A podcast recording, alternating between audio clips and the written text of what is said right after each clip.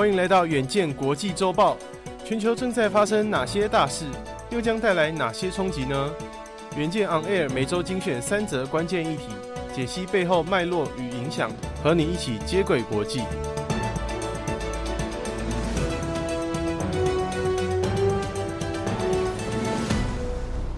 大家好，欢迎收听国际周报，我是一号课堂张主恩。本周国际周报由吴凯熙整理，包含三则国际大事，分别是。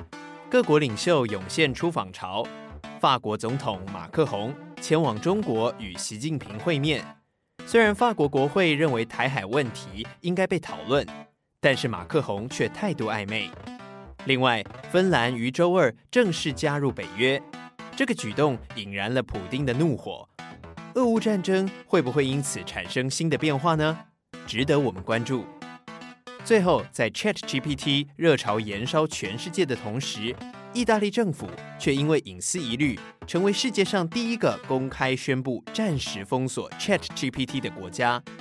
意大利的禁令对于 AI 发展会造成什么样的变数呢？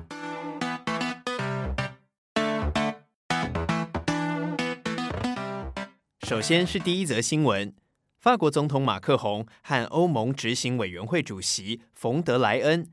在四月五号抵达北京，六号也与中国国家主席习近平会面。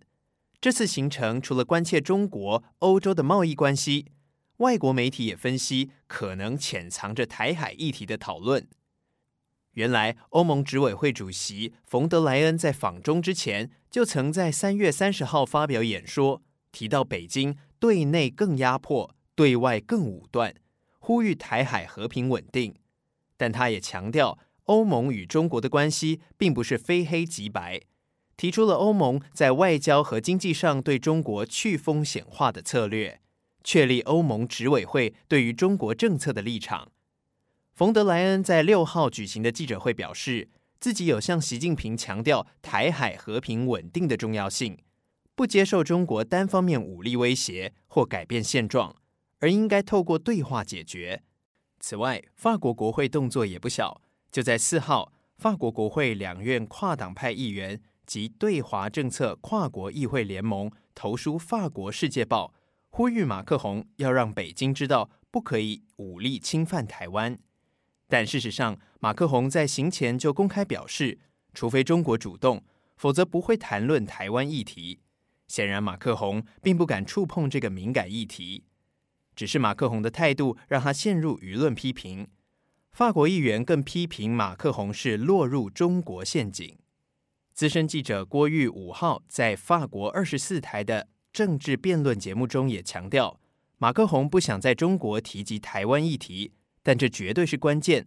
习近平所有的决策，无论是贸易或军援俄罗斯，都绕着台湾议题转。因此，不少欧洲媒体对于冯德莱恩以及马克宏两人这趟访中之旅的成效，抱持质疑态度。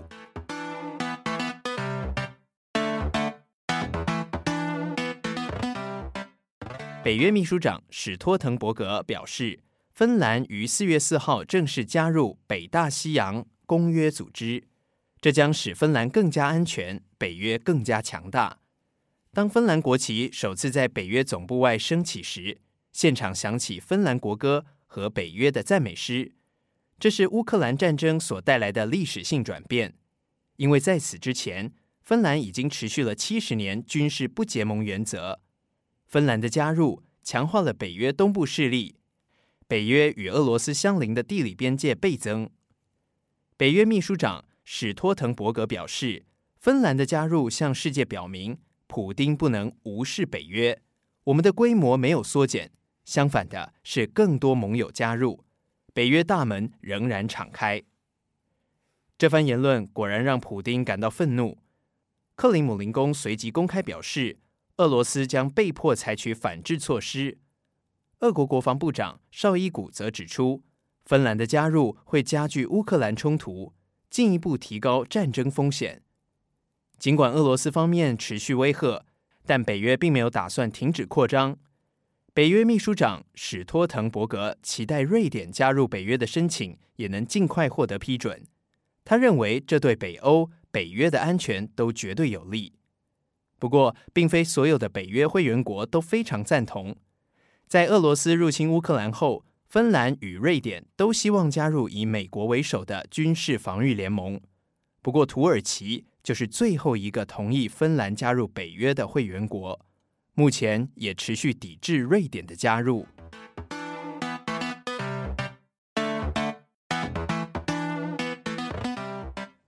最后看到，从二零二二年十一月 OpenAI 推出 ChatGPT 以来，已经在全球累积数百万的用户。微软也投资了数十亿美元，将它结合到 Bing 以及 Office 应用程式中。然而，意大利政府却宣布从三月三十一号开始暂时封锁 ChatGPT，同时开始调查 ChatGPT 开发公司 OpenAI 收集用户数据训练 AI 的行为。这让意大利成为全球首个禁用 ChatGPT 的国家。意大利数据监管局认为，与 ChatGPT 对话可能会侵害个人隐私。根据 CNN 报道，意大利数据保护局表示，OpenAI 在没有法律依据的情况下，透过大量收集用户资料及付款资讯来训练人工智慧聊天机器人。ChatGPT 曾在三月三十号时发生资料外泄的事件，包含用户的姓名、账单地址，甚至是信用卡末四码卡号。种类以及到期日。此外，使用者年龄也是各界质疑的重点，因为 ChatGPT 无法验证使用者是否成年，进而可能给出完全不适当的解答，这会对于未成年的认知产生巨大影响。意大利数据保护局表示，OpenAI 将有二十天的限期提出上述隐私与使用者年龄限制的应对措施，否则将处以两千万欧元。大约折合六点六亿元新台币，或是将该公司年收入的百分之四作为罚款。根据意大利数据保护局指出，OpenAI 开发团队已经承诺将在七号提出弥补措施。这次事件可以发现，如何因应 AI 科技的发展，已经是各国政府的关注重点。以上就是我们这周的国际周报，敬请大家每周锁定远见 On Air，帮我们刷五星评价、订阅、留言、分享，让更多人知道我们在这里陪你轻松聊国际财经大小事。我们下周见。